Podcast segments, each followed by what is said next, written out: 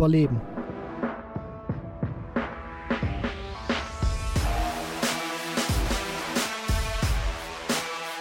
Hier ist Checkout, der Darts Podcast mit Kevin Schulte und Christian Rüdiger.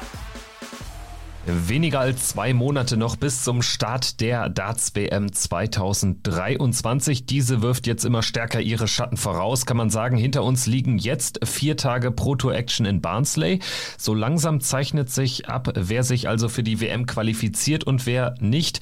Das ist unser Schwerpunkt heute im ersten Teil bei Checkout der Darts Podcast powered by Sport 1 Folge 283. Ich bin Kevin Schult und grüße natürlich wie immer Christian Rüdiger. Hi. Hallo Kevin, ich grüße dich. Checkout findet ihr auf sport1.de in der Sport1 App und überall, wo es Podcasts gibt. Danke für den Support, fürs Einschalten. Hinterlasst uns gerne fünf Sterne bei Spotify, bei Apple. Schreibt uns gerne auf Instagram. Schickt uns gerne Anregungen, Meinungen etc. Freut uns auf jeden Fall mit euch in Kontakt treten zu können. Wir wollen heute den Fokus natürlich auf die Proto-Events 25 bis 28 legen. Danach sprechen wir auch über die Darts EM in Dortmund, also die European Darts Championship vom 27. bis 30. 30. Oktober live auf Sport 1. Wir liefern die große Vorschau. Aber Christian, zunächst eben der Blick auf die letzten vier Tage Pro Tour Action in Barnsley. Es geht dir ja wahrscheinlich ähnlich. Man merkt jetzt an, dass jedes Turnier, jede Runde, im Prinzip jedes Spiel einfach immer wichtiger wird hinsichtlich der WM-Quali, ne? Ja, das auf jeden Fall. Und es werden auch immer weniger Turniere und es werden jetzt auch fast nur noch äh, TV-Turniere gespielt. Also wir haben noch mal zwei Players Championship Turniere, die äh, gespielt werden, aber dann Grand Slam, EM, Players Championship Finals, die WM als großen Abschluss. Also das ist jetzt wirklich auch eine Phase, wo es sozusagen auch medial und auch von der äh, Wahrnehmung im Fernsehen her nochmal richtig groß wird, wo man richtig viel Asche machen kann. Und ich glaube, man hat jetzt auch gesehen bei diesen Pro-Tour-Tagen, dass die Spieler sich so langsam aber sicher in WM-Form bringen, weil wenn ich mir das mal so angeschaut habe, von der Qualität her waren das für mich die vier besten Pro-Tour-Tage, die wir in dieser Saison gesehen haben. Also wie viele Averages da nicht nur über 100 oder über 105 gespielt wurden, sondern teilweise auch über 110.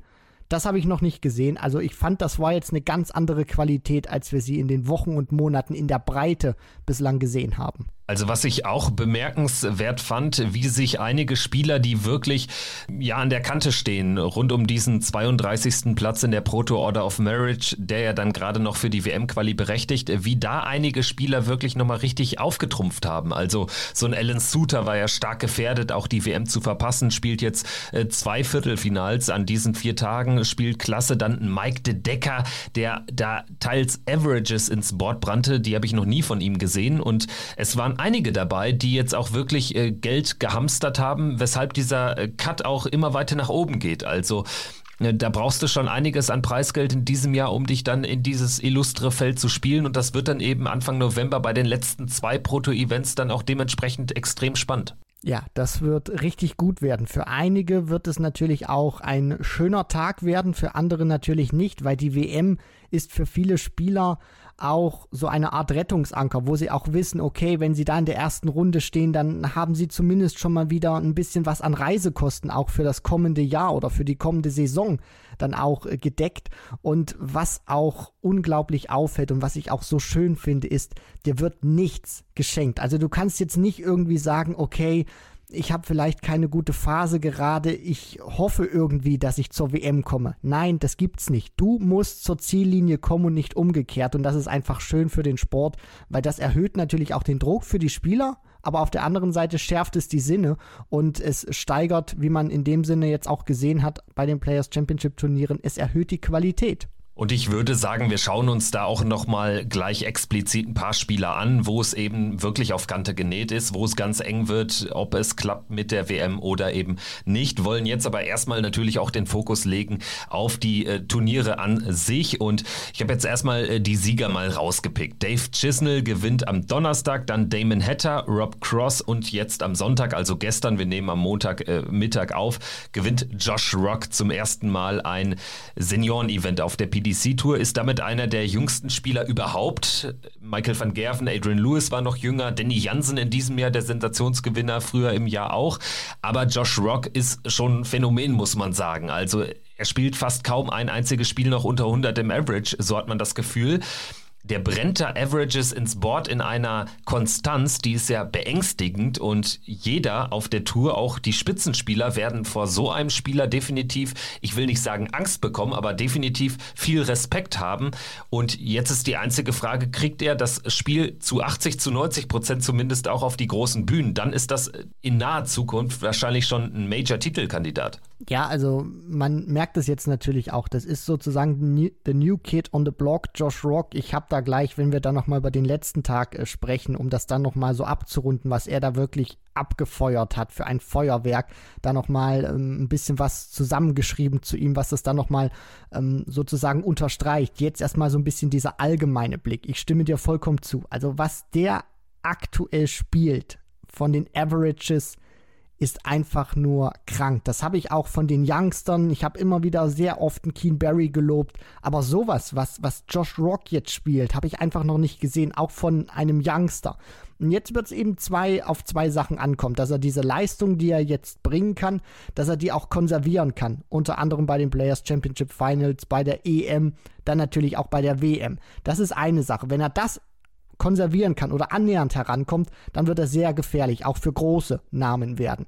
Punkt 2 ist, neben der Leistung darf er natürlich nicht in Schönheit sterben, weil wir haben das so oft auch schon gesehen in der Vergangenheit. Du kannst tolle Averages spielen, aber das heißt nicht immer unbedingt, dass du dann Matches gewinnst, gerade vor TV-Kameras, weil die großen Jungs dann eben auch sehr ausgepufft sind und wissen, wann sie dir eben wehtun können, selbst wenn du einen richtig kranken Average spielst. Deswegen, das sind die zwei Punkte, die er sozusagen jetzt hinbekommen muss. Die WM oder die, die, die Form konservieren, gerade zur WM, dann kann das ein sehr gefährlicher Mann sein. Es sind noch so rund, du hast es gerade gesagt, eineinhalb, zwei Monate. Das ist zwar kurz, aber für einen Dartspieler ist das auch relativ lang, also so eine Form dann auch halten zu können. Deswegen hoffe ich natürlich, dass er das schaffen kann. Und auf der anderen Seite muss er dann natürlich, so wie er das jetzt auf der Pro Tour gemacht hat, auch schaffen, Matches vor TV-Kameras so klasse zu spielen und dann auch zu gewinnen. Wenn man jetzt mal wirklich sich die einzelnen Events anschaut, ich meine, er war ja nicht nur am Sonntag gut, wo er das Turnier hinten raus gewonnen hat. Er hat insgesamt 22 Spiele absolviert und hat in 14 von denen einen Average von über 100 ins Board gebrannt. Das habe ich mir jetzt nochmal rausgeschrieben. Das ist ja der Wahnsinn. Und wenn genau. man sich die einzelnen Turniere rauspickt, dann ist er da bei Players Championship Event 28, gestern also, wo er gewinnt der beste Spieler überhaupt mit einem 103er Turnier-Average und ansonsten ist er dreimal in Folge der drittbeste Spieler. Teilweise sind da aber natürlich Akteure dabei, die haben dann nur zwei Spiele absolviert und dementsprechend ist der Average dann aber auch nicht so hoch zu hängen wie bei Josh Rock, der immer mindestens bis in die Runde der letzten 16 eingezogen ist.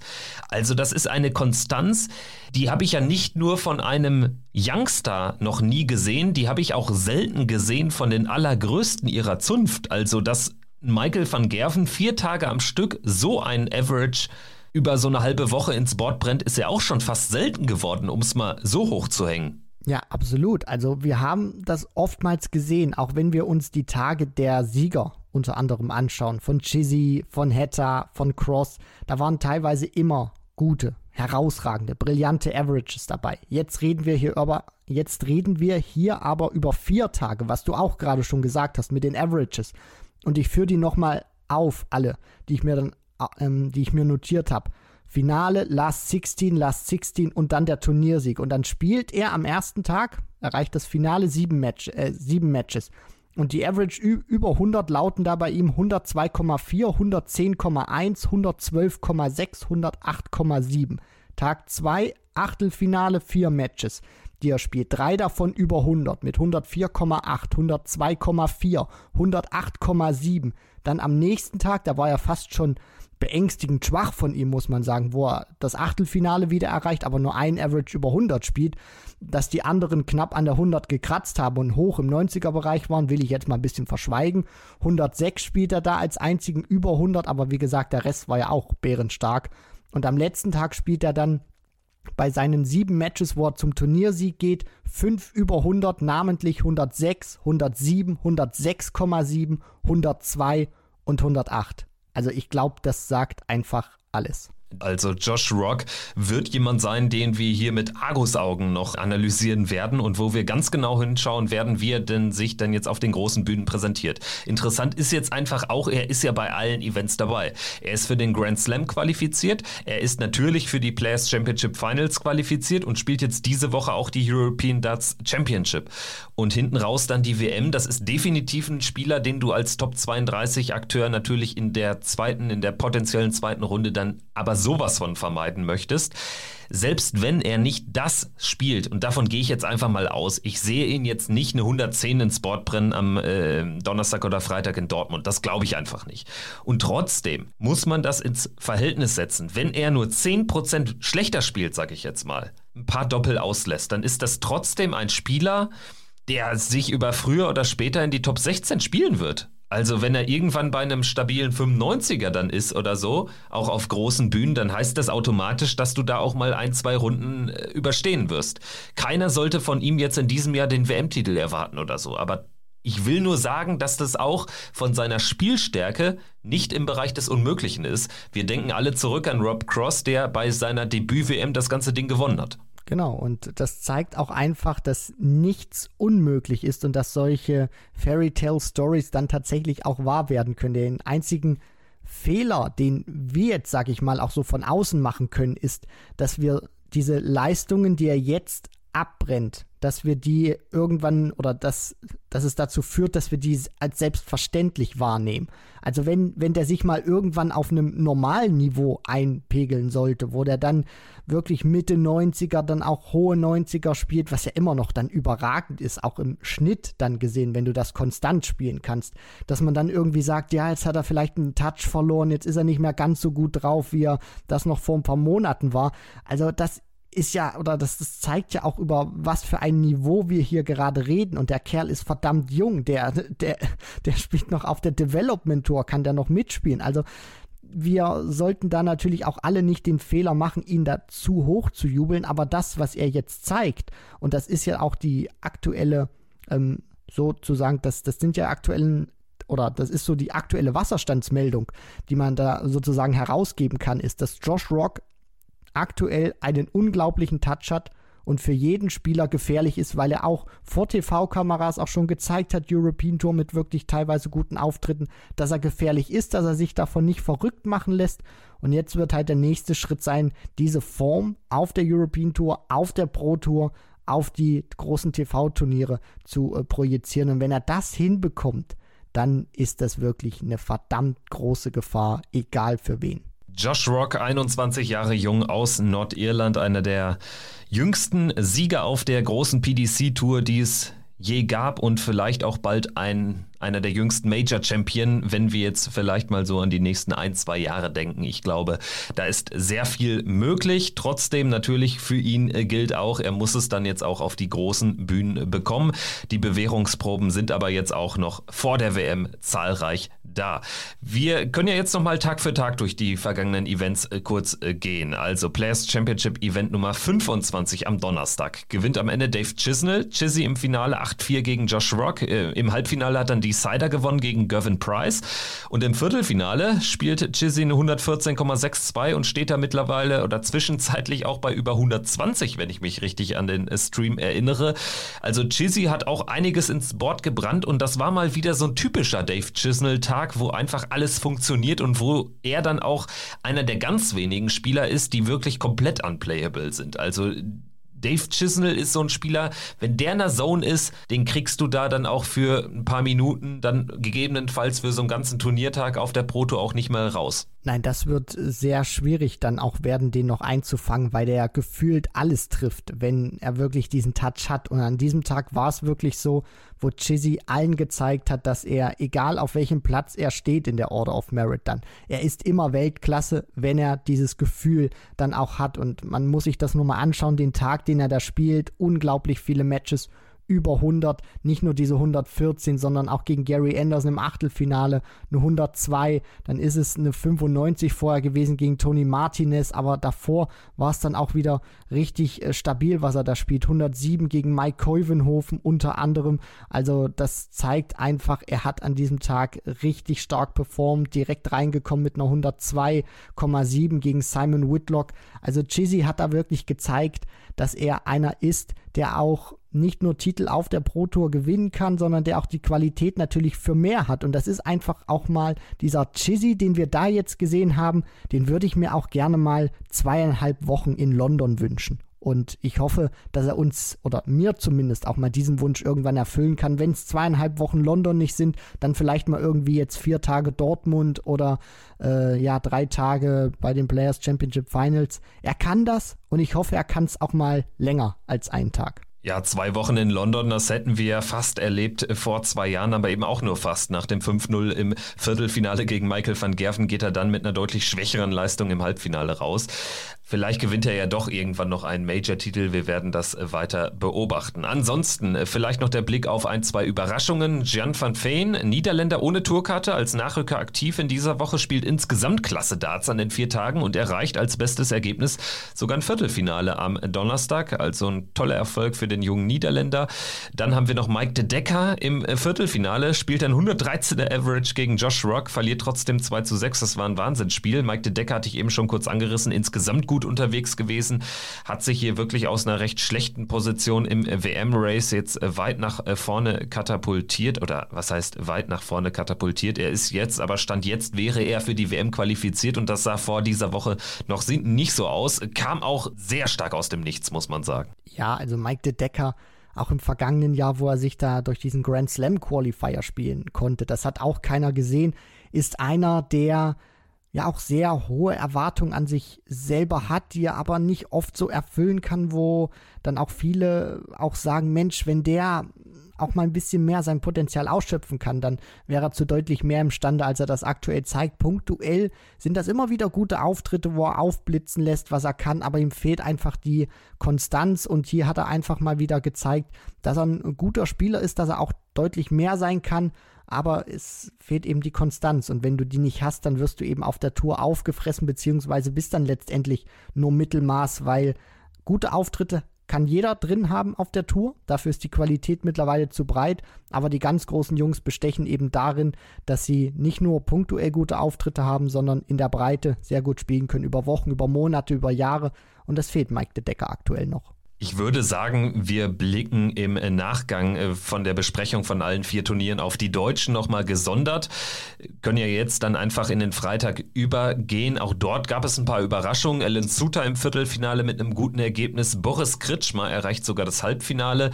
Ansonsten im Halbfinale dann aber äh, große bekannte Namen. Damon Hatter gewinnt am Ende das Turnier, gewinnt gegen Gervin Price im Halbfinale 7-3. Price also an zwei aufeinanderfolgenden Tagen im Halbfinale. Im Finale gewinnt Hatter dann 8-4 gegen Dirk van Dijvenbode. Hetter gegen van Dijvenbode ist so ein Finale, was man jetzt vor zwei Jahren nicht antizipiert hätte, aber was jetzt dann überhaupt keine Überraschung mehr ist. Also beide spielen einfach einen ganz anderen Dart als noch vor einigen Jahren. Und bei Damon Hatter muss man jetzt auch mal ähm, in den Kontext bringen, dieser Erfolg auf der European Tour, dieser Major-Triumph an der Seite von Simon Whitlock beim World Cup, das hat ihn auch nochmal auf eine neue Stufe gebracht. Also er kriegt es jetzt zumindest deutlich regelmäßiger noch konserviert und ist ja auch der Spieler, der über die, das gesamte Jahr betrachtet, den äh, statistisch betrachtet Höhen, höchsten Average spielt auf der gesamten Pro Tour. Nicht umsonst ist er auch die Eins in der Players Championship Order of Merit. Also starke Leistungen von Damon Hatter einmal mehr. Ja, also was er da spielt auf der Pro Tour in diesem Jahr, hat er insgesamt 79.500 Pfund eingespielt. Also das ist ein Wahnsinnswert, wenn man mal auch bedenkt, das Preisgeld auf der Pro Tour ist jetzt nicht vergleichbar mit dem, was man zum Beispiel beim World Matchplay unter anderem ausschüttet oder bei, oder bei anderen TV-Turnieren. Deswegen ist das eine unglaubliche Leistung und er hat sozusagen auch Ian White für mich persönlich abgelöst, der immer dieser Mr. Pro Tour war, behind closed doors, unglaubliche Leistung gezeigt hat. Ian White überhaupt kein Faktor mehr, aber was Damon Hatter jetzt auch wirklich spielt, behind closed doors, unglaublich. Diese Averages, die faszinieren mich auch einfach, mit welcher Qualität er die auch spielt. Also wenn du weißt, du musst gegen Damon Hatter dann ran, ist das eine sehr ungünstige Aufgabe, die du dann als Gegner hast. Und für mich muss man, so will ich das einfach auch mal bilanzieren, für mich einer der besten Spieler der Welt, ähm, zumindest was man jetzt auch auf der Pro Tour sieht. Natürlich ist das vor TV-Kameras, da merkt man noch ein bisschen, das ist ein anderer Schnack, auch für ihn persönlich, aber ich habe jetzt so dieses Gefühl, was auch du äh, gerade schon geäußert hast, Kevin, dass dieser Sieg bei der European Tour zuletzt ihm auch Auftrieb gegeben hat und wir jetzt auch bei den TV-Turnieren einen anderen Damon Hatter sehen werden. Einen, der näher an die Form bei den Players Championship-Turnieren rankommt. Ansonsten vielleicht noch erwähnenswert zum Freitag. Johnny Clayton gelingt ein neuen Data. Wir schauen jetzt auf den Samstag. Da wurde das Kunststück wiederholt, in dem Fall von Ryan Searle. Ansonsten mit dem Turniersieg hatten aber andere Spieler etwas zu tun. Im Finale standen sich Rob Cross und Peter Wright gegenüber. Auch das also jetzt kein Überraschungsfinale, sondern eher so ziemlich das Gegenteil. Rob Cross gewinnt am Ende mit 8 zu 4 ja, kam auch so mehr oder weniger aus dem Nichts, würde ich sagen. Bei Rob Cross fällt mir schon auf, er gewinnt dann in schierer Regelmäßigkeit auch immer mal wieder so ein Turnier, obwohl man gar nicht so sehr mit ihm rechnet. Also er hat auch irgendwie so ein gewisses Grundniveau jetzt seit geraumer Zeit, dass er auch nicht mehr unterschreitet. War ja auch so vor zwei Jahren ungefähr in einer tiefen Krise. Da ist er nicht mehr drin. Also das ist schon ein Spieler, wo man jetzt auch immer mit einem EM-Halbfinale zum Beispiel rechnen kann. Also das hat er, glaube ich, immer im Tank. Mit diesem äh, Erfolg gewinnt er zum zweiten Mal in diesem Jahr ein Players Championship Turnier und das heißt, er ist auch, ich sag mal, zu 99 Prozent für den Grand Slam qualifiziert, es sei denn, es gibt wirklich ein Überraschungsfinale in Dortmund, dann müsste er in den Qualifier. Ansonsten erwähnenswert Gary Anderson erreicht ein Viertelfinale, spielt insgesamt auch vier gute Tage, ohne jetzt wirklich das ganz große Ergebnis zu ziehen, aber ist average-mäßig, wenn er spielt auf der Pro Tour, auch echt äh, deutlich besser als sein Ruf. Also in diesem Jahr sind es eher die Major-Turniere, die ihm da average-mäßig äh, die Bilanz verhageln. Ansonsten im Halbfinale Ryan Meikle, toller Erfolg Erfolg für ihn, hat sich aber auch angebahnt, dass er mal wirklich so einen tiefen Run hat. Und Kellen Ritz, der ja nicht gut spielt dieses Jahr, aber sicherlich mit dem Halbfinale dann auch sehr, sehr gut bedient ist. Ja, vielleicht deine ähm, Talking Points zu diesem Samstag. Was fällt dir sonst noch ein oder was ist dir insgesamt so aufgefallen? Ja, ich möchte auf zwei Punkte natürlich reagieren. Zum einen natürlich Cross, zum anderen Gary Anderson. Das hat mich persönlich auch sehr gefreut, den Flying Scotsman so zu sehen. Nicht nur von den Averages, auch von den Ergebnissen jetzt, die er gespielt hat. Da war jetzt nicht dieses absolute Monsterergebnis dabei, aber es war in der Breite und in der Konstanz auch wirklich gut von ihm. Und das hat jetzt wieder so einen kleinen Hoffnungsschimmer in mir geweckt, was auch wieder gezeigt hat, okay, Anderson, er kann es, sage ich mal, auch noch regelmäßiger.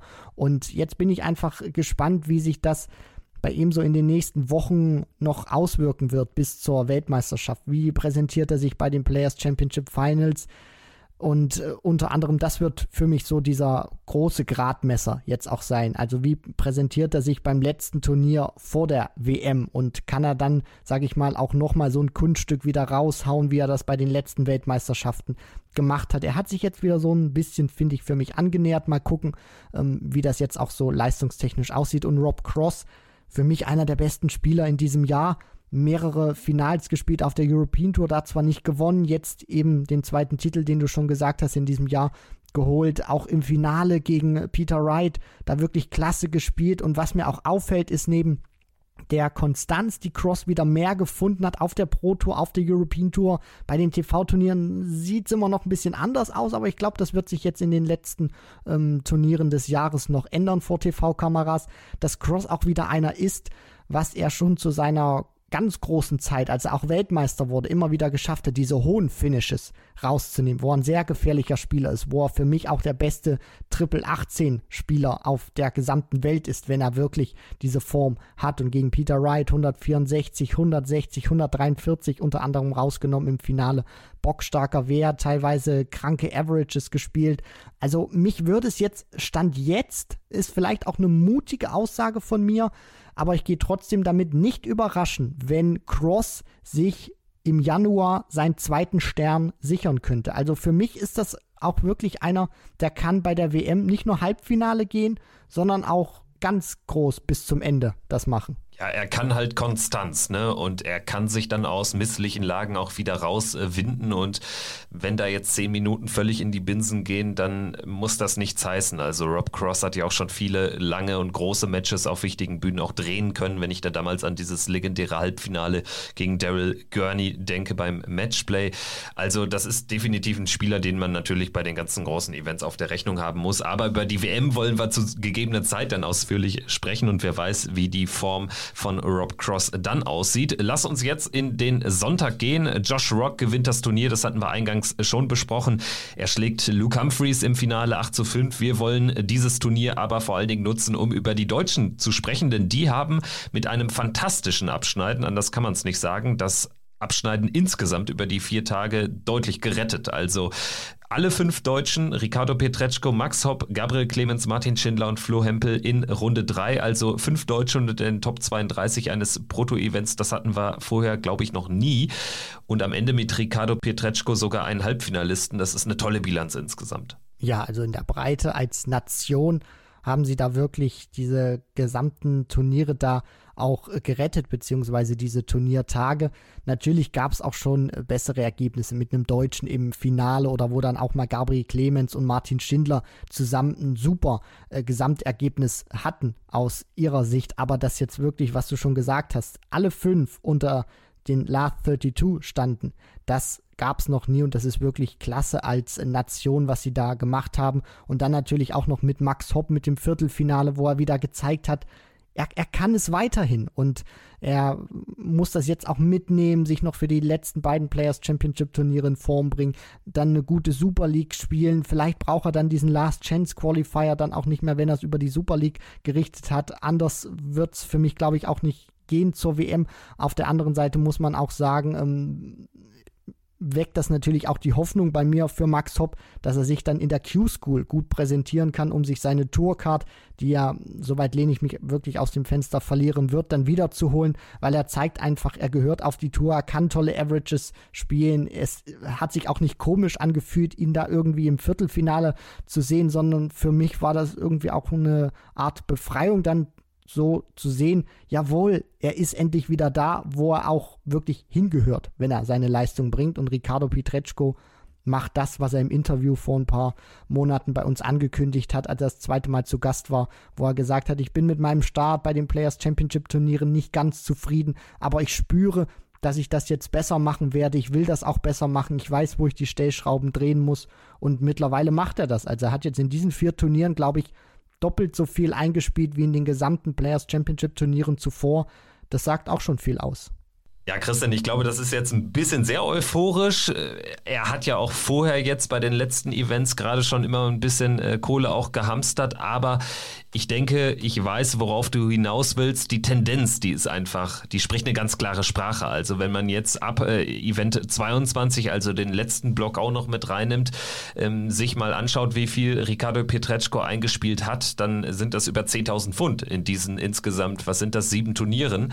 Und ähm, da spricht eben die gerade angesprochene Tendenz eine ganz klare Sprache. Und man sieht es auch jetzt so schön. Ne? Er spielt auch eine konstante Woche. Er erreicht ähm, neben diesem Halbfinale am letzten Tag ja dann auch äh, zweimal noch die, die zweite Runde immerhin, einmal die dritte Runde. Also er geht jetzt auch sehr, sehr selten nur noch in der ersten Runde raus. Und das war natürlich zu Beginn des Jahres noch ganz anders. Da war er so eins von den Greenhorns, die zum ersten Mal auf der PDC-Tour mitspielen dürfen und dann aber relativ regelmäßig auch in der ersten Runde rausgegangen sind, häufig auch 5 zu 6 verloren haben. Es verlief auch durchaus manchmal unglücklich. Und jetzt erntet er auch so ein bisschen und die Ernte sieht auch so aus, dass er jetzt sehr wahrscheinlich für die Players Championship Finals qualifiziert ist. Also da hat er jetzt 1500 Pfund Vorsprung auf den ersten, äh, der nicht qualifiziert ist in dieser Rangliste, in der Players Championship Order of Merit. Und das sieht auch sehr, sehr gut aus, dass es dann reicht. Erst recht, wenn er jetzt noch ein, zwei Spiele bei den letzten Turnieren im November gewinnt. Für die WM wird es natürlich schwieriger. Da hätte er jetzt das Turnier schon gewinnen müssen, beziehungsweise sogar ins, oder, oder zumindest ins Finale einziehen müssen, um dann auch eine realistische Chance zu haben. Da ist er über 5000 Pfund weg. Aber in Richtung der Super League bringt ihn das ja natürlich schon in eine sehr, sehr gute Position. Also ich würde sagen, er ist der formstärkste Deutsche gewesen insgesamt in dieser Woche und er ist definitiv auch auf die etwas längere Sicht betrachtet der formstärkste deutsche Super League-Teilnehmer. Gehst du mit?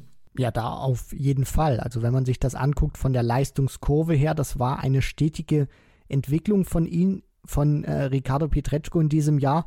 Und er hat jetzt auch so ein bisschen diesen Vorteil, natürlich nicht nur vom Momentum, sondern auch vom Selbstvertrauen gegenüber Florian Hempel unter anderem oder dann auch Max Hopp, die sich auch versuchen werden, über diesen Qualifier zu qualifizieren, über die Super League. Und Ricardo Pietreczko hat da natürlich jetzt massig an Selbstvertrauen getankt. Er weiß, er kann die Players Championship Finals sehr wahrscheinlich noch mitnehmen. Klar, es werden noch zwei Turniere gespielt auf der Pro Tour. Das heißt, er ist noch nicht ganz safe drin. Stand jetzt würde er auf Michael Smith treffen, weil Ricardo an 60 gesetzt wäre oder beziehungsweise der 60. in der Rangliste wäre und somit auf den Bully Boy, der da aktuell in dieser Rangliste Nummer 5 wäre, treffen würde er, ja, wenn Richtung WM, also es wäre jetzt irgendwie vermessen zu sagen, er kriegt da jetzt nochmal ein Halbfinale hin bei den letzten beiden Turnieren, wo er dann noch einmal in die Vorschlussrunde einziehen kann, dann wäre sicherlich auch die WM schon unter Dach und Fach, aber auf der anderen Seite wird es so oder so sehr wahrscheinlich über die Super League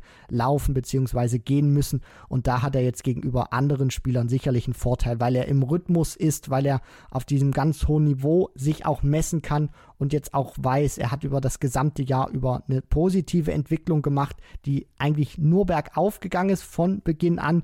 Und äh, ja, deswegen ist er für mich einer der heißesten Kandidaten. Er hatte jetzt am Sonntag auch wirklich richtig gute Leute geschlagen. Ryan Meikle unter anderem, Gabriel Clemens im Achtelfinale, Ross Smith mit 6 zu 1 in die Schranken verwiesen im Viertelfinale. Das war richtig, richtig gut. Im Halbfinale dann gegen Luke Humphreys äh, klar unterlegen. Da war Humphreys dann eine Klasse besser. Am Donnerstag sah es äh, besser aus für Ricardo gegen Luke Humphreys. Da haben äh, die beiden direkt in der zweiten Runde gegeneinander gespielt und da hat Ricardo nur mit 5 zu 6 verloren und hat sogar fünf Matchstarts verpasst. Also da hätte er Luke Humphreys sogar schlagen können, wenn nicht müssen. Am Freitag schlägt der Jose de Sousa, also er gewinnt jetzt auch wirklich gegen, gegen echt gute, namhafte Leute. Es freut mich für ihn. Gesamtaverage über 13 Partien betrachtet, also über die vier Turniere bei 93 Punkten. Das ist auch wirklich richtig gut. Sehr, sehr stabil und ist so ungefähr drei Punkte besser als äh, sein Gesamtaverage jetzt über, über das gesamte Jahr betrachtet. Ansonsten aus deutscher Sicht war das halt wirklich gar nicht so gut bis dahin. Max Hopp dreimal Erstrunde Runde raus. Jetzt das Viertelfinale, das gibt ihm natürlich richtig Vertrauen. Gerade dann so ein 6 zu 1 im deutsch-deutschen Drittrundenduell gegen Flo Hempel. Hopp spielt ein 100er Average, klasse. Und ich finde vor allen Dingen für Max könnte es wichtig sein, dass jetzt das letzte Turnier dieses Viererblocks das Gute war. Weil so gehst du jetzt wirklich mit einem guten Gefühl nach Hause und kannst jetzt nochmal äh, die Zeit nutzen für Training, für dann eben vielleicht den Grand Slam Qualifier, für die letzten zwei Players Championship Events, die natürlich aber alle ja irgendwie so ein stetiger Aufbau sind, vor allen Dingen für die Super League, weil da wird auch Max Hopp den Fokus ganz eindeutig drauf legen. Ja, das auf jeden Fall. Also da wird er natürlich auch versuchen, sich den Titel da zu holen, so möchte ich es mal formulieren, damit er dann auch bei der WM im Pelli dabei ist, weil für mich ist das jetzt alles, was er noch spielen könnte, Bonus er wird aus meiner Sicht wirklich die, die Tourcard verlieren. Dafür müsste er jetzt irgendwie eine nicht Leistungsexplosion, aber Ergebnisexplosion dann auch herbeiführen. Es müssten jetzt wirklich zwei krasse Players Championship Turniere werden. Bei der WM darf man ja auch nicht vergessen, war vor zwei Jahren auch mit dabei. Das heißt, er muss da sicherlich dann auch Preisgeld erstmal verteidigen. Das heißt, selbst, das heißt, wenn er da nicht qualifiziert ist, wird er so oder so verlieren. Erstmal an, an Preisgeld. Er kann gucken, der, der, die, die Players Championship Finals. Damit wird äh, sehr wahrscheinlich nichts werden, außer er gewinnt jetzt irgendwie noch ein Turnier oder so bei den letzten beiden Players Championship Turnieren. Grand Slam Qualifier, der findet einen Tag vor Beginn der Super League statt. Da hoffe ich natürlich auch, dass den unter anderem Ricardo Pietreczko, Flo Hempel und natürlich auch Max Hopp mitspielen. Und für Max ist es einfach wichtig, jetzt viele Matches zusammen, viel Spielpraxis zusammen, sich vielleicht auch noch für das ein oder andere TV-Turnier qualifizieren zu können, um dann wieder bei der Q-School richtig anzugreifen, damit er dann auch merkt, dass er in einer guten Form zur Q-School kommt, um dann sich wie Martin Schindler direkt die Tourcard äh, wieder holen zu können, damit er dann wieder neu angreifen kann und sozusagen von vorne startet. Und die Super League kann natürlich da auch ein wichtiger Baustein sein, weil wenn du weißt, du kannst dich gegen deine deutschen Konkurrenten auch durchsetzen. Du hast da auch ein gutes Niveau, fährst in einer guten Form hin, qualifizierst dich darüber auch für die WM. Das kann Aufschub geben, weil Max Hopp ist immer so ein, so ein Spieler, der braucht Selbstvertrauen, der muss spüren durch Ergebnisse, dass es läuft bei ihm und wenn er das, wenn, wenn er das merkt und wenn er das schafft, dann wird er auch gut sein, weil das hat er in der Vergangenheit auch bewiesen, wo er das Proto-Event gewinnen konnte. Da war es dann auch nicht lange European Tour Event gewonnen, Erfolg. Also er hatte da wirklich eine, eine richtig gute Phase gehabt, wo er wirklich sehr ziehen konnte. Dann war er auch bei der EM dadurch im Halbfinale gewesen. Also äh, er, er, braucht einfach gute Ergebnisse, um sich Selbstvertrauen aufzubauen und dann ist er ein vollkommen anderer Spieler, als er das aktuell ist. Ansonsten lief es für Gabriel Clemens ähnlich wie für Max. Dreimal Erstrunden aus, der letzte Tag dann deutlich besser. Da ist er ins Achtelfinale eingezogen, verliert dann gegen Ricardo Pietreczko. Flo Hempel dreimal die erste Runde überstanden, am letzten Tag dann eben auch sogar in die dritte Runde gekommen. Bei Martin Schindler ähnlich dreimal die erste Runde überstanden, ansonsten aber jetzt irgendwie dann nie so weit ziehen können. Zweimal dritte Runde das beste Ergebnis in dieser Woche. Ansonsten blicken wir vielleicht jetzt nochmal auf so ein paar Enttäuschungen. Wir haben ja wirklich äh, Spieler jetzt nochmal explizit auch hervorgehoben, gerade Josh Rock, auch ein Damon Hatter etc. pp. Dave Chisnell natürlich, dann viele Spieler wie Mike de Decker, die um ihr WM-Ticket kämpfen. Jetzt vielleicht mal der Blick auf Enttäuschungen dieser Woche. Ich würde als allererstes Dimitri Vandenberg nennen, der viermal in der ersten Runde rausgeht, dreimal mit 1 zu 6 verliert, auch gegen Leute wie Radek Jaganski, die jetzt nun wahrlich keine Bäume ausreißen. Was war da denn los? Ja, das wird wahrscheinlich Dimitri nur selber beantworten können. Vielleicht irgendwie keinen guten Touch gehabt, mal vier schlechte Tage, was vorkommen kann. Vielleicht hat es irgendwo auch mal gezwickt. Also es wird da sicherlich den ein oder anderen Grund gegeben haben, weil ja, dass er mal einen schlechten Tag hat oder zwei schlechte, das ist, äh, sage ich mal, die stehen jedem zu. Aber dass es dann so gründlich in die Hose geht, von den Leistungen, aber dann natürlich auch von den Ergebnissen, das ist schon, ja, da kann man schon mehr als einmal hinschauen. Ansonsten Michael Smith äh, sollte man auch nochmal besprechen, der auch wirklich eine schlimme Woche erlebt. Auch selbst schreibt dann bei Twitter, äh, die schlimmste Dartswoche seines Lebens sei das gewesen. Ich sag mal so, wenn das so stimmt, dann ist es natürlich gut, dass es nur eine Players Championship Woche war, aber ja, das war leistungsmäßig wirklich gar nichts. Ja, also der Bully Boy immer so ein, ja, schwieriger Kandidat. Man erwartet viel von ihm, gerade dann auch auf der Pro Tour, wo er immer ein gewisses Maß auch an Konstanz, an Leistung gezeigt hat und wenigstens an einen von vier Tagen äh, wirklich herausstechen konnte. Aber jetzt äh, hat es mal gar nicht funktioniert, ging es komplett in die Hose. Das sei ihm auch mal verziehen. Jetzt geht es halt für ihn darum, bei den Major-Turnieren dabei zu sein, richtig, äh, äh oder, oder was, was heißt äh, am Ende da, da dabei zu sein. Es geht eher darum, richtig gute Leistung zu zeigen. Deswegen, ähm, ja, darf er sich jetzt davon nicht verrückt machen lassen. Dann würde ich sagen, blicken wir jetzt nochmal wirklich expliziter drauf auf dieses äh, spannende WM-Race. Es sind nur noch diese zwei Proto-Events, die darüber entscheiden, welche 32 Spieler sich über die Proto-Order of Merit dann ins Feld spielen. Und der überwiegende Anteil ist natürlich eh schon klar gezurrt. In zwei Turnieren wird sich da nicht mehr viel bewegen. Äh, Raymond van Barneveld spielt jetzt auch keine überragende Woche, hamstert so sich die ein, zwei Siege manchmal ein pro Turnier, aber äh, kriegt auch keinen tiefen Run hin, ist trotzdem safe dabei natürlich. Ansonsten haben wir auch so Granten wie Jermaine Vatimena, natürlich auch ein WM-Dauergast. Karel Sedlacek hat es geschafft, ohne eine Tourkarte zu, zu besitzen. Auch maßgeblich natürlich da die vielen European Tour Teilnahmen. Ansonsten Uli O'Connor, der sich ja durch dieses eine große European Tour Event da weit nach vorne gespielt hat. Simon Whitlock, auch ein Name, der die Pro Tour braucht in diesem Jahr. Ansonsten haben wir neben Karel Sedlacek noch Scott Williams, der in diesem Jahr auch noch gar keine Tourkarte hat, aber trotzdem ja bei jedem Turnier durch seine Challenge Tour Position dabei war und das auch wirklich nutzt. 38.000 Pfund einspielt. Das ist wirklich eine Stange. Ganz vorne in der Pro Proto natürlich Josh Rock, Andrew Gilding, Martin Lukeman, die ja dann auch auf der European Tour echt brilliert haben teilweise. Ja, und ansonsten äh, fällt jetzt äh, zum Beispiel auf Steve Beaton, der sich wirklich durch eine passable Woche jetzt in eine Position bringt, die reichen sollte. Er steht bei 25.500 Pfund auf 25 und hat eben jetzt ein paar Spieler und ein paar Pfund Luft. Also Adam Gavlas auf der 33 mit 23.250 Pfund dahinter.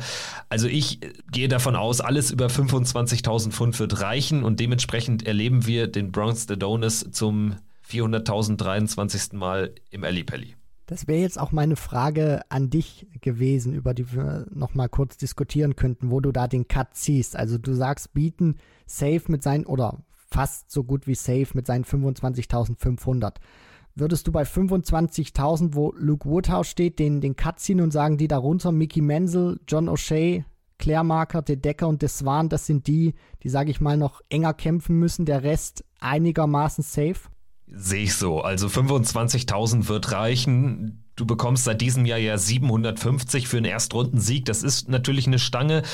Aber es sind eben nur noch zwei Turniere. Und gerade wenn ich dann so drauf blicke, dass äh, das ja dann schon eine Drittrundenteilnahme sein müsste für einen Jeffrey de Swan, für einen Adam Gavlas und mit einem Turnier dann an einem Mickey Menzel, der bei 24.750 Pfund steht, vorbeiziehen zu können immer auch unter der Prämisse, dass die Spieler natürlich jetzt auch äh, ja wahrscheinlich ein oder zwei Spiele im Rahmen dieser zwei Turniere dann mal gewinnen werden. Also ich glaube 25.000 wird reichen. Ab so einem John O'Shea 24, da würde ich äh, sehr stark zittern, denn da sollte ein Sieg noch drin sein. Also da muss, glaube ich, sogar noch ein Sieg her, weil ansonsten musst du dich irgendwie auf den Countback verlassen. Das wird sowas von eng, aber du brauchst da hier auch als ein Jeffrey de Swan, der bei 23.250 steht, du brauchst da eigentlich zwei Siege. Zwei Erstrundensiege und dann sieht es gut aus. Das gleiche gilt dann eben für alle anderen, die da so in diesem Dunstkreis stehen. Ian White aktuell nicht für die WM qualifiziert. Das ist ja Wahnsinn. 34 in der Proto Order of Merit, 35 in der großen. Das heißt, Ian White hat aber massig Druck. Oh, ja, also da erlebt man gerade wirklich einen Absturz, wie ich ihn selten gesehen habe. Zuletzt äh, vielleicht beim Warrior Wes Newton, ehemaliger Top 10 Spieler, einer, der zu seiner großen Zeit in jedem Major-Viertelfinale stand, mindestens Viertelfinale stand, ähm, was es zu seiner Zeit gab. Mittlerweile überhaupt kein Faktor mehr, versucht es immer wieder bei der Q-School, aber da kommen auch keine großen Averages mehr hin. Und Ian White, ja, man, man sieht ihn punktuell natürlich noch, aber wenn er jetzt die WM verpasst, dann wäre das wirklich ein herber Schlag und herber Rückschlag für ihn, wo ich nicht weiß, ob er sich davon nochmal erholen kann. Also er muss da rein. Ryan Joyce, habe ich so dieses Gefühl, der aktuell auf 35 steht in diesem Race, der wird da noch reinkommen. Natürlich ist das jetzt nicht ganz die, ist das jetzt noch nicht ganz das Schlussbild, weil es gibt ja noch diesen Last Chance Qualifier. Das heißt, wenn Ian White sich da jetzt nicht reinspielen sollte in diese 32er Pro Tour Order of Merit, die dann noch zu den 32 Gesetzten kommen, dann kann er ja immer noch zur WM. Aber wie gesagt, man will, oder ich will jetzt noch nicht über diesen Last Chance Qualifier sprechen, sondern die Leute möchten es ja gerne jetzt schon festmachen. Und wenn er da nicht reinrutschen sollte, dann hat der wirklich, ja, der kämpft dann für mich sprichwörtlich ums Überleben. Aus deutscher Sicht muss man sagen, da geht es wahrscheinlich auch nicht mehr über die Pro Tour zur WM. Florian Hempel ist 4000 Pfund entfernt auf der 41. Ricardo mit 18.000 Pfund, das sind dann über 5000 Pfund Rückstand. Auf der 44 Max Hopp auf der 50, das sind nochmal 2000 Pfund weniger, die da auf der Habenseite stehen. Also das dürfte über diesen Weg nichts werden. Genauso übrigens für John Henderson. Ne? Also da geht auch irgendwie so eine kleine Ära zu Ende, hat man das Gefühl. John Henderson weit entfernt entfernt von der WM und wird sich aller Voraussicht nach nicht qualifizieren. Gut, ich würde sagen, wir blicken darauf eh nochmal nach der EM, wenn dann auch wirklich diese letzten zwei Events bevorstehen. Dann können wir ja nochmal kurz drauf schauen und picken uns vielleicht nochmal zwei, drei Namen raus, äh, auf die man achten sollte dann in der letzten Pro Tour äh, oder in dem letzten Pro Tour Block. Und jetzt würde ich äh, sagen, blicken wir vielleicht mal ganz äh, kurz auf alles äh, weitere hinsichtlich der WM, was da jetzt noch stattgefunden hat an den letzten Tagen und Wochen. Wir hatten ja in der Vorwoche über nicht alle WM-Qualifier berichten können, weil die einfach zum Zeitpunkt unserer Aufzeichnung noch nicht beendet waren. Das gilt für den äh, Südamerika-Mittelamerika-Qualifier. Den hat Diogo Portella natürlich gewonnen, aber es war am Ende eine ganz knappe Kiste. Er musste nämlich in ein Playoff-Duell mit dem wohlklingenden Namen aus Argentinien, Jesus Ruben Salate hat es am Ende gewonnen, aber das hätte echt in die Hose gehen können. Ich frage mich am Ende immer, ist man jetzt froh, dass der mit Abstand stärkste Spieler aus diesem Gebiet seinen Kontinentalraum im Ali Pali vertritt oder hätte man sich lieber jetzt mal ein neues Gesicht gewünscht? Wie betrachtest du das? Ich gehe da bei den International Qualifiern tatsächlich mit der konservativen Lösung, dann mit Portella, beziehungsweise mit der konservativen Antwort, weil natürlich hat man ihn jetzt so oft im Pelli gesehen. Auf der anderen Seite weiß man auch, wenn es nicht Portella gewesen wäre, der in dem Fall wäre es ein Argentinier gewesen, zum ersten Mal dabei. Das kann den auch wirklich erschlagen und Portella erkennt oder Portella weiß, wie das ist, da oben zu spielen. Das heißt, der wird da jetzt nicht irgendwie sich ins Höschen machen und zusammenbrechen. Der hat auch schon ein Match da oben gewonnen auf dieser Bühne. Das heißt, von der Qualität her ist das besser, weil Portella auch einer ist, der in die zweite Runde einziehen kann. Und wenn es jetzt der Argentinier gewesen wäre, dann ja, wäre das für ihn ein unglaubliches Erlebnis gewesen. Aber sportlich, so richtig konkurrenzfähig, glaube ich, wäre es nicht geworden. Deswegen ist Portella da schon, ja, sage ich mal, die aus meiner Sicht ja bessere äh, Lösung, die sich dann am Ende durchsetzen konnte. In Neuseeland hat sich auch ein, wie du sagst, ein konservativer Name durchgesetzt. Ben Robb zum wiederholten Male müsste das dritte Mal jetzt sein im Ali Pelli auf der Bühne dabei. Sicherlich auch ein Spieler, der es in die zweite Runde schaffen kann. Erwarte ich auch noch mehr als von einem Diogo Portella. Also ich glaube, der hat noch mehr im Tank. Gewinnt dann dementsprechend jetzt auch äh, wenig überraschend den Neuseeland-Qualifier. Hat da anders aber als Portella natürlich auch deutlich größere Konkurrenz gehabt mit einem Haupai Puha, Warren Perry. Also Ben Robb, das ist sicherlich ein Name, Name, auf den man sich freuen darf. Ja, ich freue mich sehr auf ihn. Ich ja, sehe ihn auch wirklich gerne spielen. Ich finde, er hat Potenzial. Mal gucken, wie weit er sich auch entwickeln kann. Ich freue mich jetzt erstmal, ihn im Ellipelli zu sehen. Das ist wirklich auch eine Erscheinung, die dann da oben auf der Bühne steht. Er kann gute Darts spielen.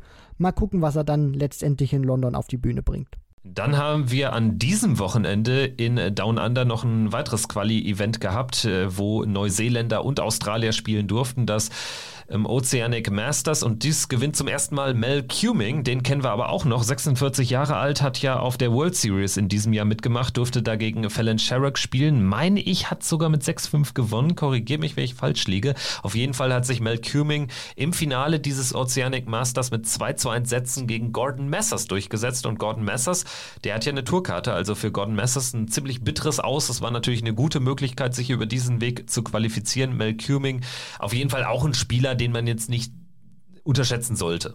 Nein, das auf jeden Fall nicht. Also er hat schon äh, gezeigt, dass er ähm, ja da auch bestehen kann. Gegen äh, Fallon Sherrock hat er im Decider verloren, also da war es umgedreht gewesen, aber trotzdem. Äh, ah ja, okay, gut. Genau, aber trotzdem äh, zeigt das ja dann auch oder unterstreicht das ja letztendlich auch, ähm, was du gerade gesagt hast. Ist ein gefährlicher Spieler, der auch Bühnenerfahrung jetzt hat. Es wird sein Ellipelli-Debüt werden. Natürlich wissen wir auch, WM nochmal eine ganz andere Voraussetzung. Aber ja, er nimmt das jetzt, glaube ich, auch wirklich wohltuend mit, diese Erfahrung, und wird natürlich versuchen, bestmöglich vorbereitet dahin zu reisen, um vielleicht einen kleinen Absatz zu landen. Ansonsten äh, dann am vergangenen Wochenende hat noch stattgefunden der Continental Cup. Das äh, ist ein Turnier für die besten amerikanischen und kanadischen Spieler. Natürlich die mit Naturkarte, die waren jetzt alle nicht dabei, weil die in Barnsley äh, mitgespielt haben. Am Ende gewinnt das Turnier Alex Spellman. Das ist eine ziemlich dicke Überraschung. Hat jetzt für die WM keine Auswirkungen. Wobei es gibt ja noch einen freien internationalen Startplatz und es gibt auch Gerüchte, wonach vielleicht die PDC am Ende sagt, dieser Platz geht dann an den Continental Cup Sieger. Ich glaube daran nicht so wirklich. Trotzdem, wie auch immer, für Alex Spellman wirklich ein toller Erfolg. Ja, für ihn auf jeden Fall. Also er weiß natürlich auch, dass die Konkurrenz da in diesem Raum sehr groß ist, beziehungsweise auch immer namenhafter wird. Und deswegen ist das ein sehr schöner Erfolg für ihn, auf den er da wirklich aufbauen kann. Und dann muss man natürlich auch mal schauen, wie sich die PDC dann diesen einen offenen Startplatz noch zurechthält, an wen sie ihn vergibt. Ich äh, warte ja immer noch sehnsüchtig darauf, kleines Zwinkern, auch mit ein bisschen Ironie sehen, was ich da jetzt sage, dass die PDC irgendwann mal wie im Tennis eine Wildcard vergibt. Und ich weiß, an wen du diese Wildcard vergeben haben möchtest. Ich glaube, der heißt mit Nachnamen, fängt er an mit einem T und hört mit Ayla auf, oder? Genau, Dom Taylor. Dom Taylor, genau, genau. So ist es. Scott Taylor hätte ich auch noch im Angebot. Also die Scott Taylor Wildcard, das wäre ja auch mal was. Aber schön, ähm, wir kommen ins Plaudern. Äh, sprechen wir doch über das, was ähm, am nächsten Wochenende da noch vonstatten geht. WM-technisch haben wir nämlich den Indian Qualifier. Sicherlich ein bisschen spannender ist aber der Blick auf die Women's Series, Event 17 bis 20, die letzten vier Turniere, zwei am Samstag, zwei am Sonntag. Auch da steht ja noch ein WM-Startplatz äh, aus. Bin ich auch mal gespannt, ob Bo Greaves A dran teilnimmt, B, ob sie vielleicht Fallon Sherrick echt nochmal gefährlich werden kann.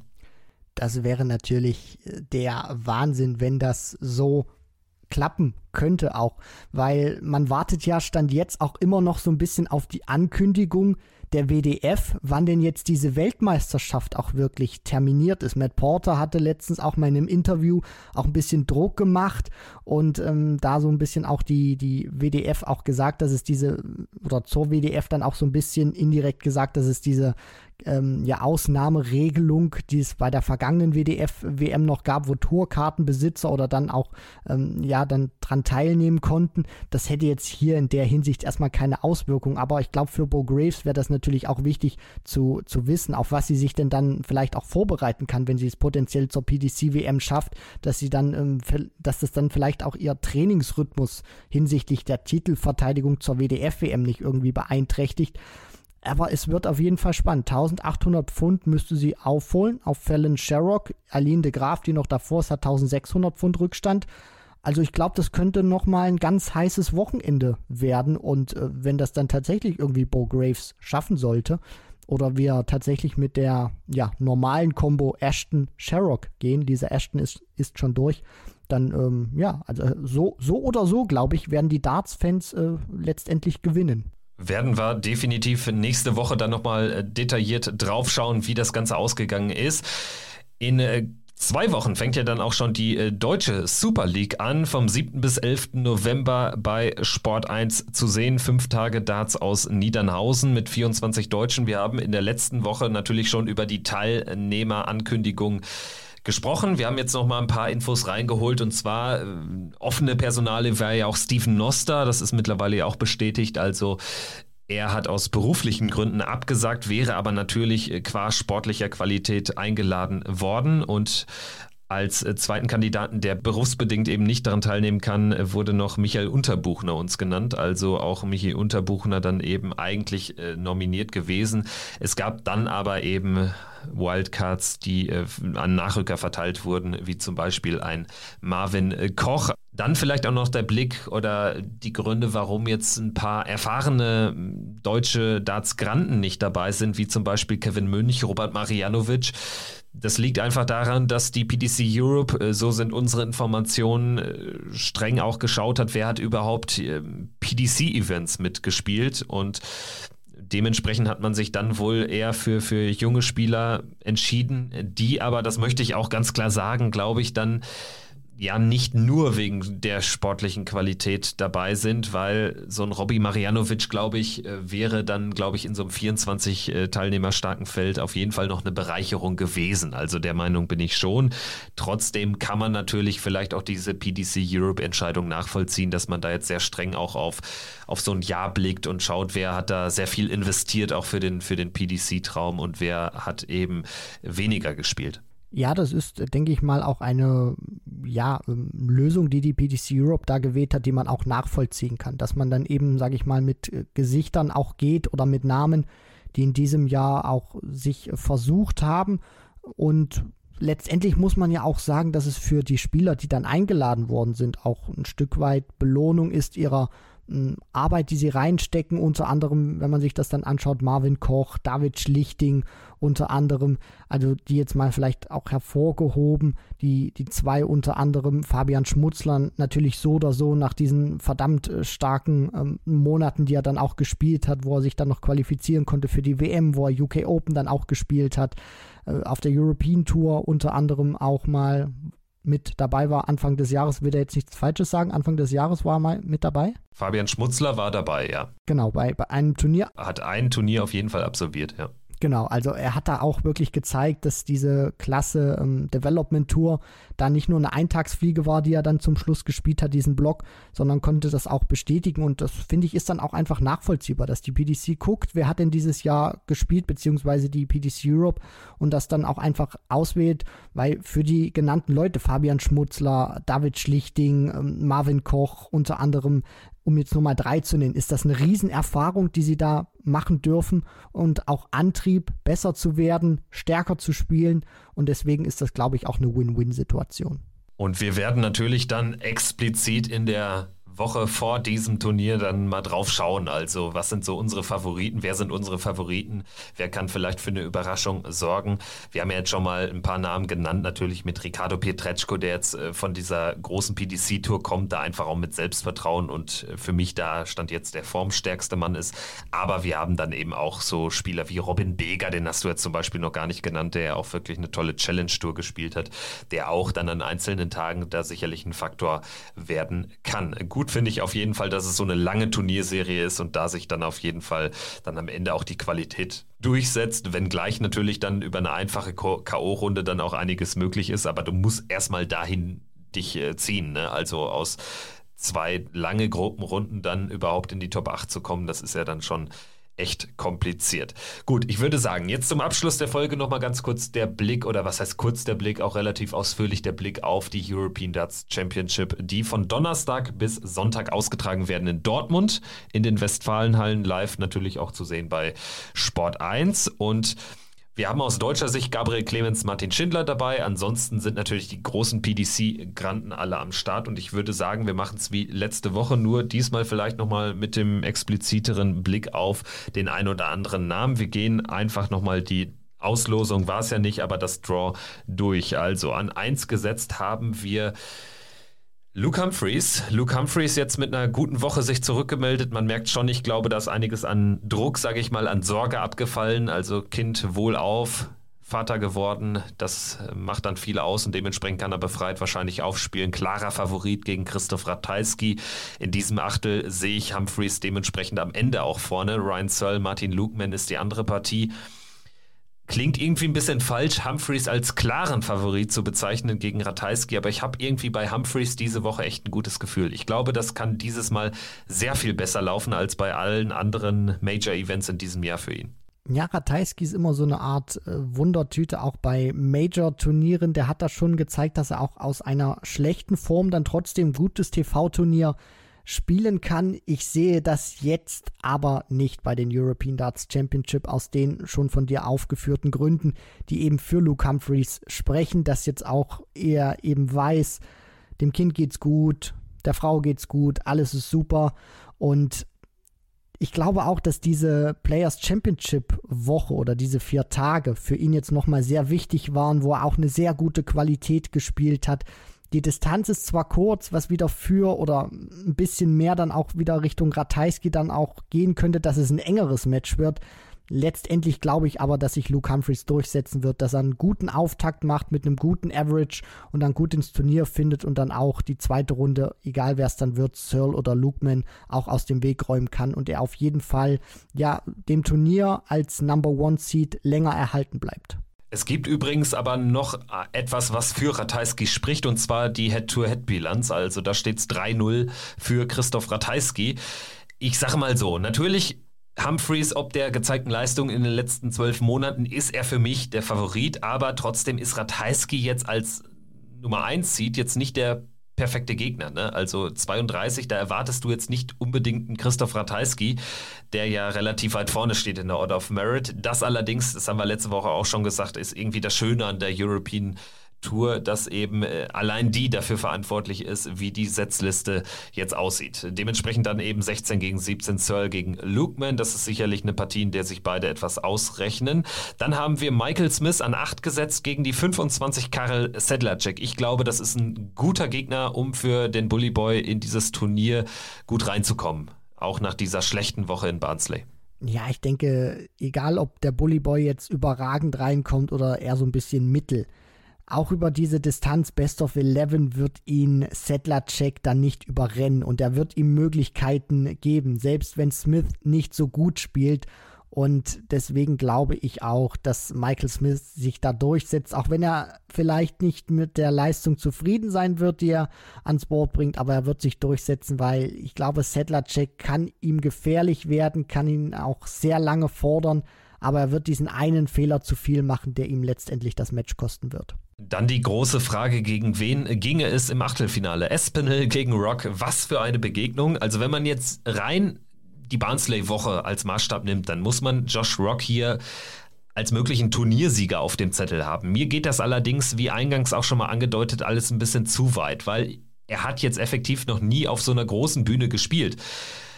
Und dementsprechend weiß ich nicht, ob ich ihn überhaupt auch gegen nächsten Espinel vorne sehe. Also es steht und fällt einfach damit, wie viel seiner Pro-Tour-Form bekommt er auf diese große Bühne. Espinel ist, glaube ich, mit der denkbar schlechteste Gegner für ihn, weil Espinel wird auch einer sein, selbst wenn er schnell 3-0 hinten liegt. Rock verpasst dann aber irgendwie im vierten Leg zum ersten Mal ein Doppel, dann ist Nathan Espinel schon einer, der da ist und der sich dann auch über solche Momente in dieses Spiel kämpft.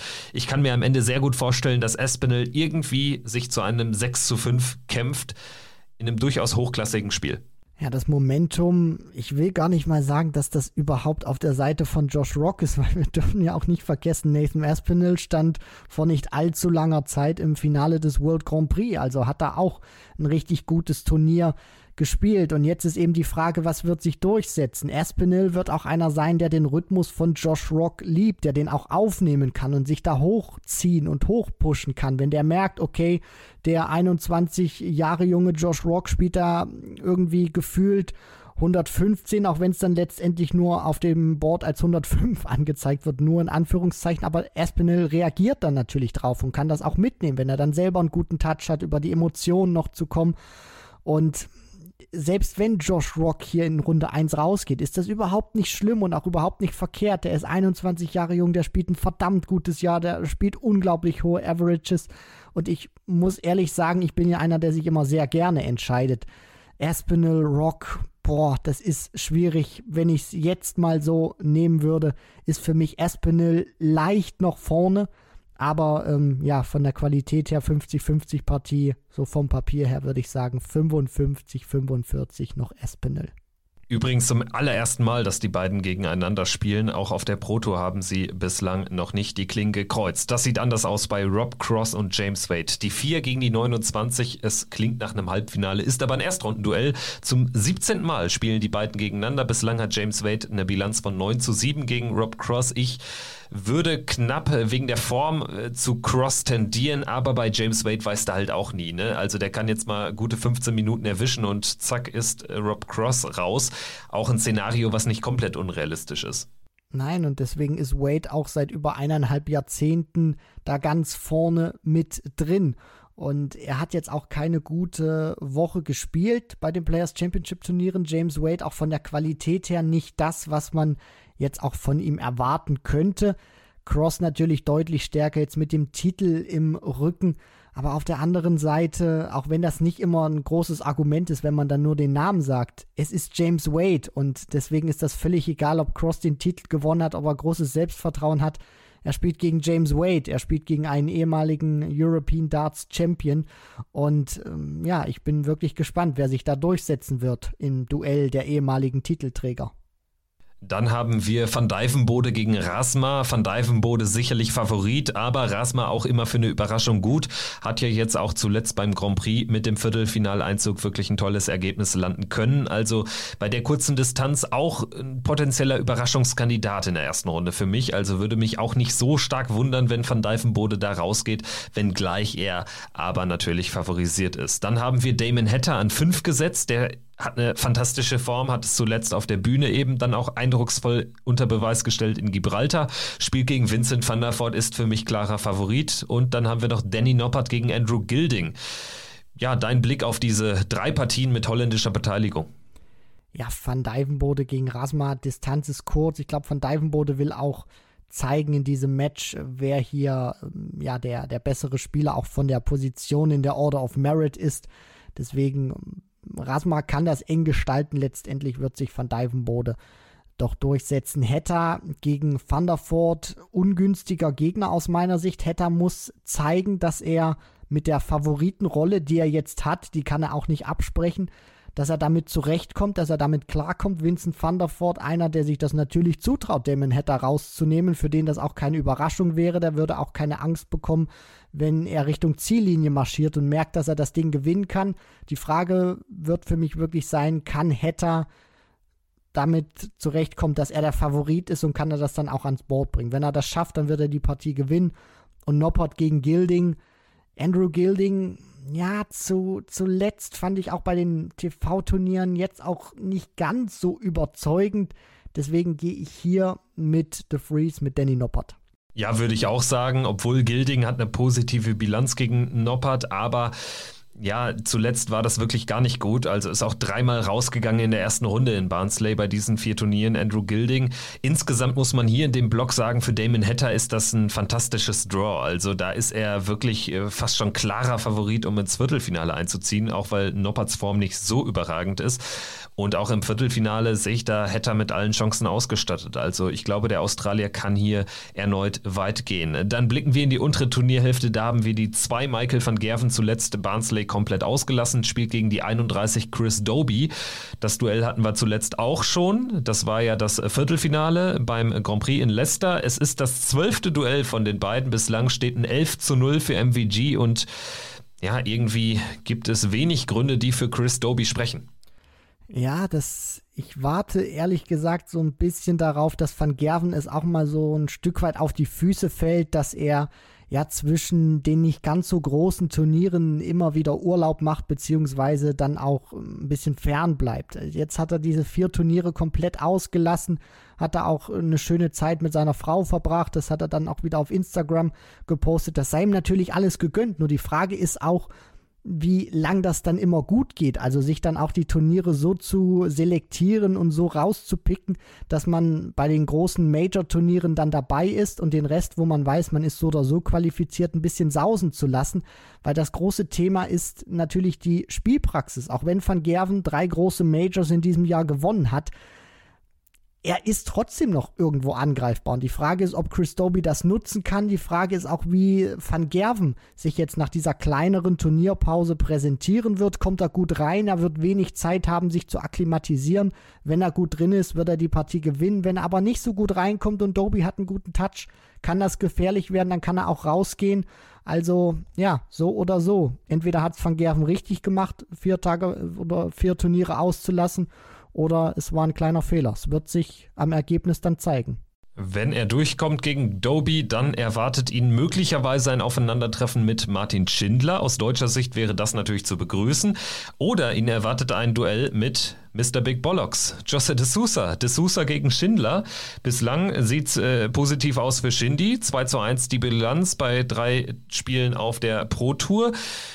Dennoch natürlich der Portugiese Favorit, zumal er auch eine gewisse Grundform jetzt seit Monaten wieder hat, wieder erlangen konnte. Also dieses Achtelfinale gegen Van Gerven lacht mich ja so ein bisschen an, wenn da eben nicht Martin Schindler wäre, den De Sousa erstmal aus dem Weg räumen müsste. Ja, also De Sousa und Van Gerven, die können von mir bei irgendeinem anderen Turnier äh, in der nächsten Zeit aufeinandertreffen, wenn es denn von den Ranking-Positionen überhaupt dann möglich wäre ich würde mich schon freuen, wenn das Martin Schindler auch wird gegen Van Gerven. Und äh, ja, Martin Schindler spielt tolles Jahr auch auf der European Tour, mehrfach einen guten Run gehabt. Und für ihn wird es jetzt auch wichtig sein, dann mal so einen großen Namen in der ersten Runde rauszunehmen, dass er das auch spürt, dass er das kann vor TV-Kameras, jetzt auch in dieser Phase seiner Karriere. Also, das Sousa ist natürlich ein Brett, aber auf der anderen Seite kann Martin das und ich glaube, das ist ein sehr wichtiges Match für ihn. Und wenn du irgendwann dich noch weiter nach vorne bringen willst in die Order of Merit, in richtig fette Positionen reingehen willst, dann musst du natürlich auch große Namen irgendwann in der ersten Runde rausnehmen. Das Sousa ist ein großer Name aus meiner Sicht. Und deswegen, wichtiges Turnier für Martin Schindler und let's go, ab in die zweite Runde. Dann das englische Duell, besser gesagt das äh, St. Helens äh, Derby. Dave Chisnell gegen Stephen Bunting. Äh, zum 18. Mal spielen die beiden gegeneinander. 10 zu 7 die Bilanz für Chizzy. Auf der Euro-Tour allerdings hat Bunting bislang alle drei Partien gewonnen. Könnte vielleicht ein gutes Omen für ihn sein. Dennoch Chizzy natürlich nach der tollen Woche in Barnsley favorisiert. Aber ja, es ist halt Chizzy, ne? Also da ist mit allem zu rechnen. Ich wünsche ihm einfach aber ein gutes Turnier. Also das ist einfach ein Spieler, wie du so schön sagst, wenn der mal vier Tage richtig auf 1A-Level spielt, dann ist der fast unschlagbar. Ja, um ein bisschen Yogi Löw damals von Rio 2014 anzureißen, Dave Chisnell zeigt der Welt, wie gut du bist.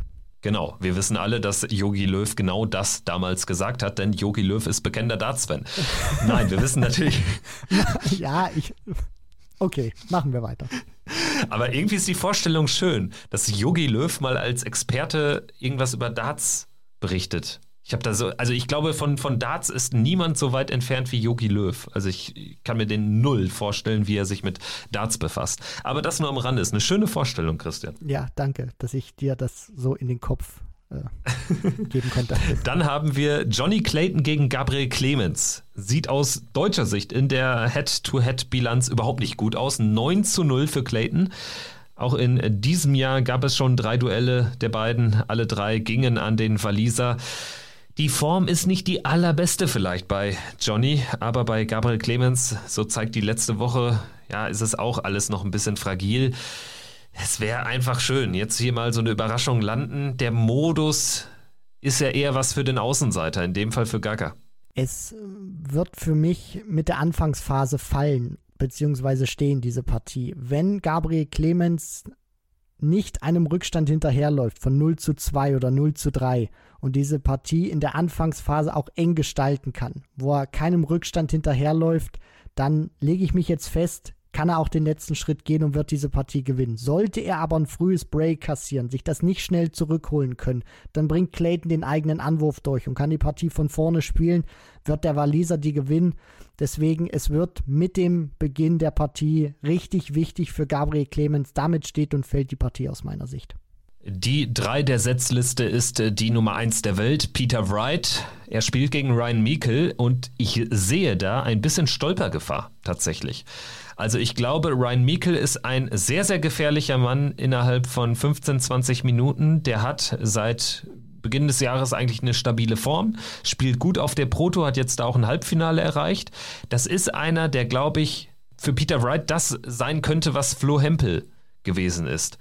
Ich wäre da vorsichtig aus Sicht des Weltranglistenführenden, wenngleich er natürlich klarer Favorit ist und in neun von zehn Partien hier auch durchkommt. Aber ich sehe da ein bisschen Gefahr. Klingt jetzt vielleicht etwas komisch, wenn ich das sage. Für mich ist es auch eine, ja, oder wird es sehr interessant zu sehen sein, wie ernst Peter Wright diese Partie nimmt gegen Ryan Meikle. Also es kann auch sein, dass er wieder ein Set Darts auspackt, was komplett neu ist, was wir in diesem Setup noch nie gesehen haben oder dass es auch mein Dart ist, wo man weiß, der hat in der Vergangenheit nicht wirklich funktioniert, dass er da einfach wieder irgendwas ausprobieren will, um dann sich zu denken, ja, dann haue ich jetzt mal mit den Dingern 105 im Average rein, kann dann wieder im Interview erzählen, ich habe mit Darts, mit denen ich mich eigentlich gar nicht gut fühle, so super gespielt, dann passt mal auf, was passiert, wenn ich dann ja Darts nehme, die äh, richtig gut zu mir passen, mit denen ich mich wirklich richtig gut fühle. Das kann so ein ja, kleiner Stolperstein sein, wenn er das aber sehr seriös angeht, dann sollte gegen Ryan Meikle nichts anbrennen. Trifft sicherlich auch auf Gervin Price zu, der bekommt es mit Roby John Rodriguez zu tun. Hier steht natürlich drauf bei beiden Begegnungen.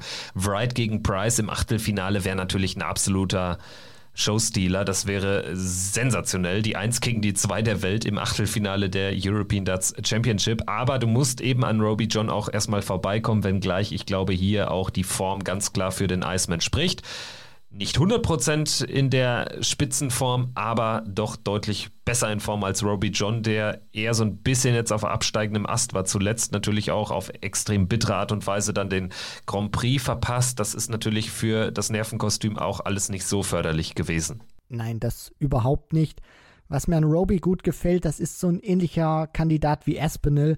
Der traut sich das auch immer zu, jeden Gegner zu schlagen. Der strahlt das auch aus. Der hat so ein bisschen ja, ähm, Arroganz auch positiv gemeint auf der Bühne, wenn er dann auch spielt, der lässt den Emotionen freien Lauf, also der lässt sich da auch nicht von seinem Gegner unterbuttern und gegen Gervin Price musst du auch einfach Stärke zeigen auf der Bühne. Du musst zeigen, dass du dich nicht vom, von diesen Brüllen, von diesen Show-Einlagen, die der Iceman auch macht, irgendwie kirre machen lässt.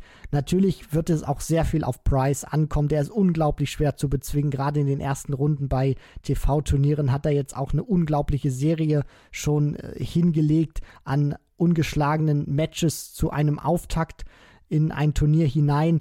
Es wird mit Price ähm, fallen bzw. stehen, diese Partie. Deswegen, ähm, ja, äh, gehe ich da auch natürlich mit dem Iceman, mit Gervin Price. Dann ganz unten im Draw haben wir noch Joe Cullen gegen Ross Smith und Dimitri Vandenberg gegen Gurney.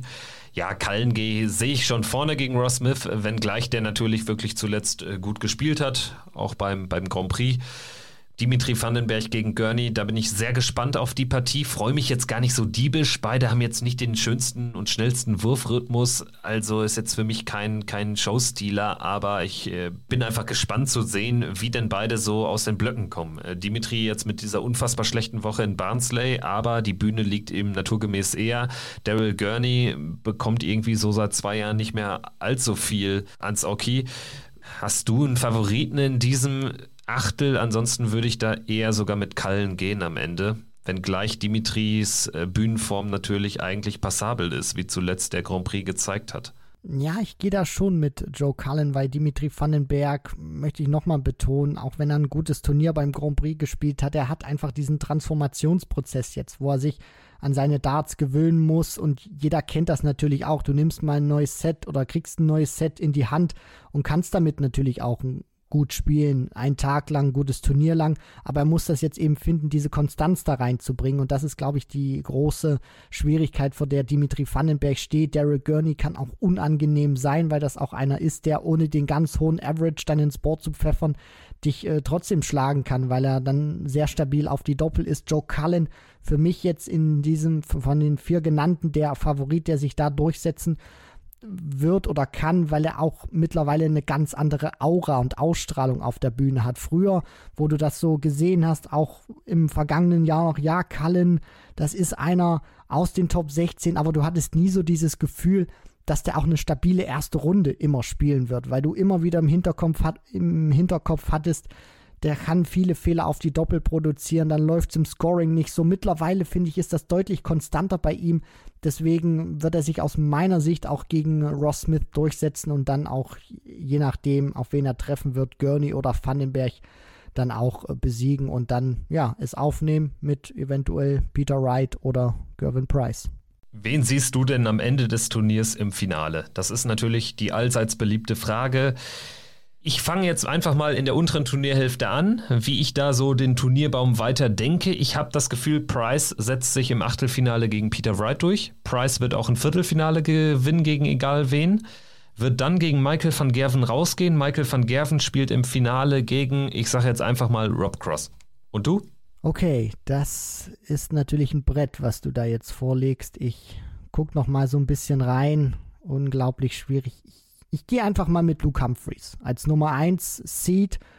Kann mir vorstellen, dass er das alles jetzt auch wirklich gut verpackt hat, dass er jetzt auch ein richtig tolles Turnier vor TV-Kameras spielt. Und dann wird er treffen auf, äh, in den Namen, glaube ich, sind wir uns dann einig, Michael van Gerven. Also die 1 gegen die 2. Ich bin bislang nie mit Michael van Gerven gegangen in diesem Jahr und jetzt werde ich es zum ersten Mal machen und pass auf, er geht in der ersten Runde raus gegen Chris Doby. Es würde mich auch nicht wundern. Also insgesamt natürlich dieser Blick auf die untere Turnierhälfte, der ist schon Wahnsinn. Ne? Also das ist echt ein Brett. Van Gerven, Wright, Price, also die Top 3 Spieler der, der Order of Merit, alle in der unteren Hälfte. Also wenn du da durchkommst, dann bist du automatisch Favorit gegen egal wen im Endspiel. Aber gut, das werden wir dann analysieren. Es geht also von Donnerstag bis Sonntag vier Tage zur Sache in Dortmund in den Westfalenhallen. Wir sprechen dann am Montag drüber, wenn es heißt Checkout der Darts Podcast. Danke fürs Zuhören und bis bald. Macht's gut. Ciao. Ciao.